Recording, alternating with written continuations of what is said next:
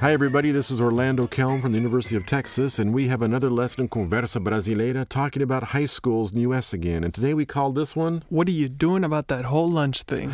Right, that's Danielle who's helping us out. And this whole idea is we got study abroad students from Brazil in U.S. universities, and they've learned about this lunch thing, which you actually liked, right, Valentino, this part? Yes, yes, because uh, you can see that the things are very different. For example, you have an idea about uh, high school here, and when you are going to compare, Right. with, You see, we have we have cafeterias, but in Brazil you have We a have cantinas, or you might have a we have merenda. merenda. Right, so they get into that in this video clip. What did you like most about this lesson, Denise?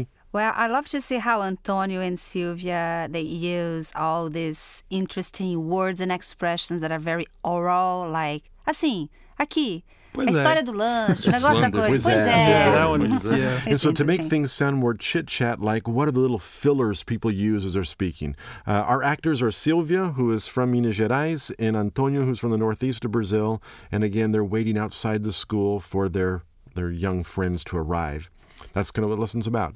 As always, we make these lessons, we put together the pop ups with extra description, the PDF files where you can come and get the transcripts, and we want everybody to ask their questions and put in their comments in the blog. Kind of makes a nice little learning experience for everybody.